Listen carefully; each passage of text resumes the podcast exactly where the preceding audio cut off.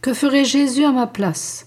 Écoutons Simone Deniel, 1886-1911, jeune fille fauchée par la tuberculose, novice chez les sœurs de Marie réparatrice, elle dut renoncer à sa vocation à cause de sa maladie.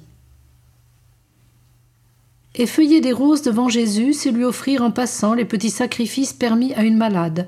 C'est sourire quand on a envie de pleurer, c'est répondre aimablement quand on voudrait se taire, retenir un mot trop piquant, étouffer une plainte, savourer un breuvage amer, remercier de tout, tâcher d'être aimable, comme l'était le petit Jésus avec la Sainte Vierge.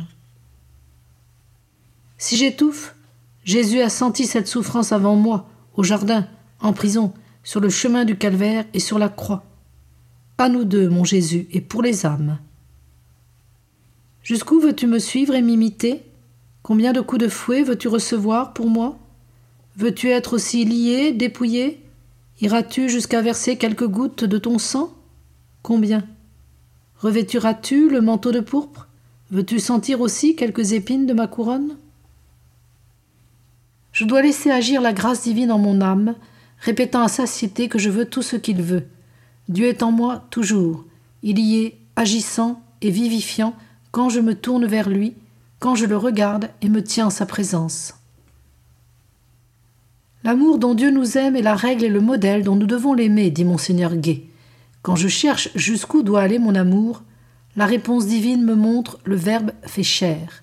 Jésus dans sa crèche, sur sa croix, au tabernacle, si je veux savoir la mesure du sacrifice exigé par l'amour, mon Sauveur bien-aimé me montre son cœur.